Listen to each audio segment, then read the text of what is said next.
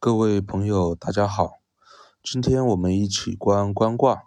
观卦几乎全部都是形而上的东西，所以为了方便大家体会，观观卦前，咱们可能要先回顾一下《周易》的易是什么。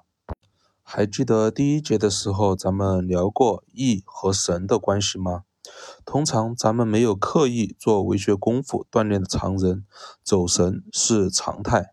所谓的走神体会，就是突然一个不经意的念头萌发出来，例如看见树上一只鸟，念头起想到了当年捉鸟的日子，又想到了捉鸟从树上摔下来受伤的右腿，接着想到右腿以前骨折的日子，又想到了《倚天屠龙记》里面的黑玉断续膏等等，短则走神几分钟，长则走神一两个小时，这就是神了。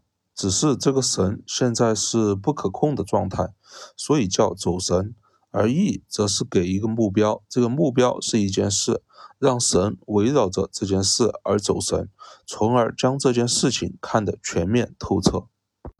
走神是不可控的用神，意则是可控的用神。所谓生生之谓意。就是围绕着一事物观而用神的时候，神不断发散，有目的的走神的一个过程。例如下午要烧一只鸡，若将这事当成一件事来观，咱们的神自会扩散。哪些人来吃，谁不能吃那，有没有忌口的，然后自然能烧出一盘大家都满意的鸡肉。这些所谓的考虑到的事情，并没有具体公式。而是咱们内观用神的时候，神自动生出来的。咱们要做的只是诚心诚意顺着这些生出来的事物，将这一件事循天理做完。观的时候，观什么事物很重要。就像刚才聊到烧一盘鸡就是一事物，只需要锁定这个初衷不变，一切交给神来运转，一切自会捋顺，顺天理将事做成。但是观的时候也会有误区，容易将自己陷入思维的死胡同。还是拿烧一盘鸡来举例，烧一盘鸡是我要做的一件事情，但是在观的时候可能会遇神功夫不够，字不够尖，神在不知不觉间自动跳转了，由开始的烧一盘鸡这件事变成了做辣子鸡，然后这么晚了，菜市场全部关门了，该去哪里买大蒜？现在了。做辣子鸡必须要买大蒜，这里推进不了这事了。所以官卦的卦辞“官管而不见，有福庸弱”。管和见都是商周时期做祭祀的一套流程。管是吸收礼，一个人在上举个容器往下倒水，一个人在下举个容器在下接水，祭祀之人在中间用流水来洗手。虽然说是简单，但是洗手过程的每一步怎么操作都极其讲究。更何况祭祀前的准备工作，管理洗手只是其中一项，还有洗头的、洗脚的礼、洗身子的礼，每一个礼都是一件极其重视的事情。而见则是前面那一系列洗头、洗脚、洗手、洗身子的礼完成后，再供奉祭品，用什么容器装什么祭品，也极其讲究。咱们在观管洗手的礼该怎么操作的时候，洗手礼只是一件事，神自会围绕着洗手礼这件事自由扩散。哪些注意事项，行洗手礼时每一步该怎么做，自会一清二楚。只需要诚心诚意循着神的扩散，将洗手礼这件事捋清楚就行了。若在观的过程中所观事物不明确，志不坚定，目的不清晰，则观洗手礼这件事的时候，神会不知不觉间跳跃到去观上件祭品这事去了。用现在的话来说，就是摸鱼去了。所以卦辞才说观广而不见，正是此意。观就是居天道而观事物，观不是眼睛看，而是用心观。象传中说，观先王以醒方，观民社教。孔圣人用了先王，因为在尧舜禹时期，圣王是不分家的，统领天下的君王既是圣人又是君王，所以孔圣人用了先王。圣人居王位，自能用官而将天下看得透透彻彻，从而无为而治；而圣人又引导平民百姓能悟道用官，凡事只要用官，心上的魑魅魍魉皆会烟消云散，所行皆是正道。所以下位百姓用观，则能自化。圣人设教，引导大家入道，做为学功夫。无论任何人，只要能悟到如何观事物，则所行皆能自动和我们作为人类与神俱来的良知相印证。智慧之善恶，皆能从内到外发生质的变化。后世之人说圣人设教是讲义理教化百姓，简直是偏离太远了。好了，帮大家捋了一下义是什么，义的变化过程和义的用途。现在咱们可以开始观观卦的六爻了。观卦六爻中，下面三爻主要是下位之时，平常人从无道到观道而用的三种阶段；上面三爻则是上位观道而用的三种用途及注意事项。初六爻辞潼关，小人无咎，君子令。童和现在咱们理解的儿童区别不大，虽然是说儿童，但此爻也是借儿童做事的方法来喻。咱们若留心一下身边的孩子，特别是两三岁的，他们由于语言表达有限，假如这个其他孩子玩了他的玩具，他要么会通过哭，要么会直接去抢过来，并并不会去考虑。用玩具去交换，或者好好协商，又或者通过其他什么方法来解决，而是用最直接的方式，用刚来解决，这就是小人之道。虽然说孩子，但是咱们成年人，甚至百分之七八十的大部分人做事也何尝不是这样呢？遇见看不顺眼的事情，优先考虑的是我能不能打得过。若打得过，可能会上；若打不过，则会一言不发。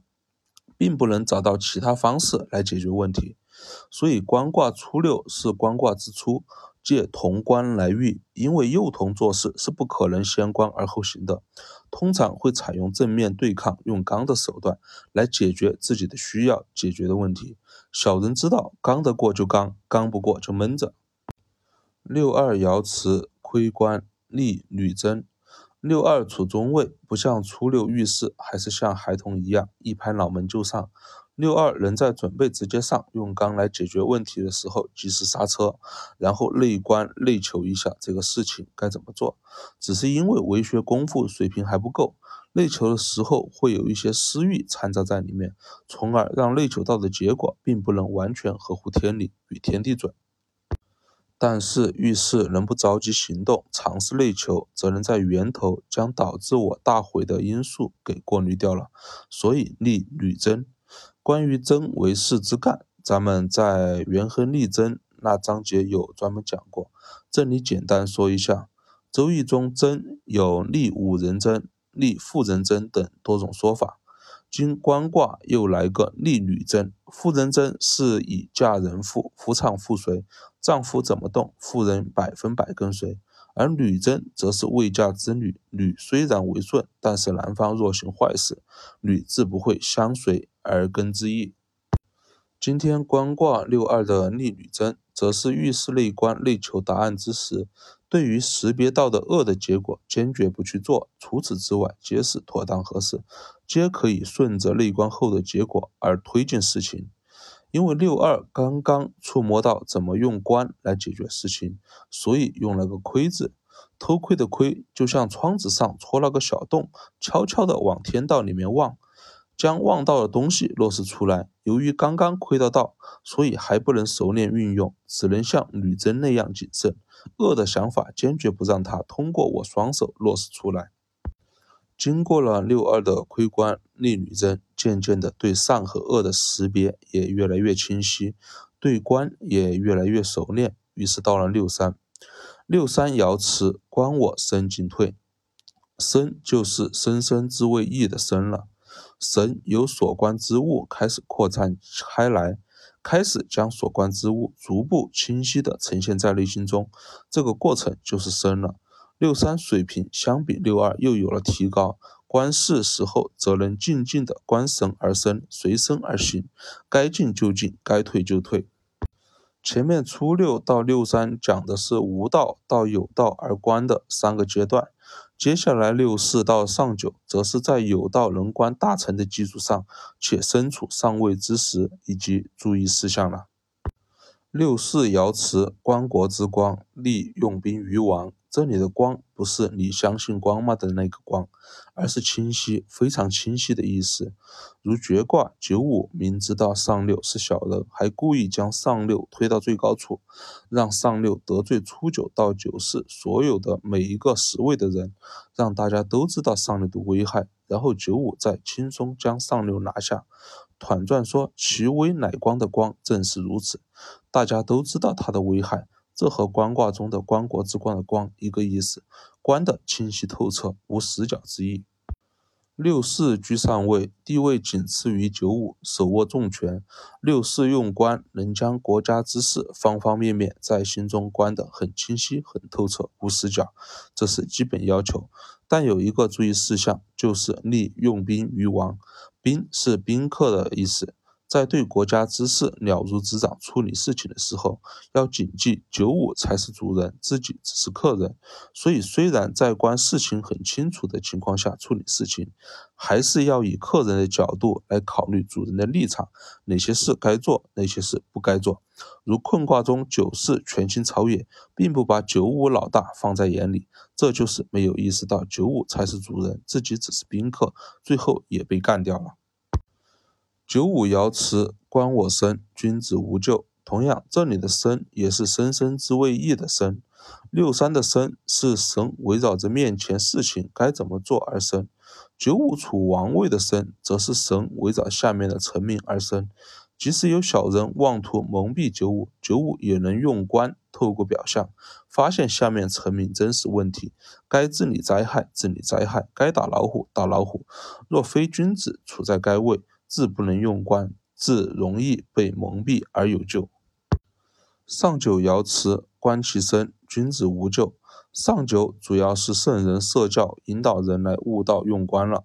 这里的设教可不是老实的开课堂讲大道理，而是观被观之人的神是围绕着什么事而生。因为常人做事都是亦正亦邪，或小人或君子，善恶对本的状态。这一分钟可能被情绪干扰，做出一些过激的行为；下一分钟又可能冷静下来，仔细思考内求事情该怎么做。圣人则是通过观对方如何思考问题、处理问题，来引导社教，不会强行干预别人，顺着对方的同时引人入道，学会用观，以此来教化天下。任何人只要能做事前先用观，则能从内到外发生根本性的变化，将人性光辉的一面自动释放出来。初六同官，无官而官，小人之道。六二亏官，官的结果可恶也可天利，若不恶，皆落实出来。六三到小成，官后该进则进，该退则退。六四处上位。将国家之事观清楚了，了如指掌是基本。除此之外，警惕自己只是宾客，九五才是主人，不可越位。九五君王观下面平民百姓，则能不被蒙蔽，循天命做事。上九圣人设教观别人做事，而顺着引人入道用官。好了，观卦观完了。观卦中形而上的东西太多了，为了能尽量让大家理解，准备了好几天。这里基本都是心中内观之事，所以见到过的朋友应该能和观卦有共鸣。若没有体会过，千万别专旨意，呵呵而过就行，否则可能会有害。咱们下一卦见。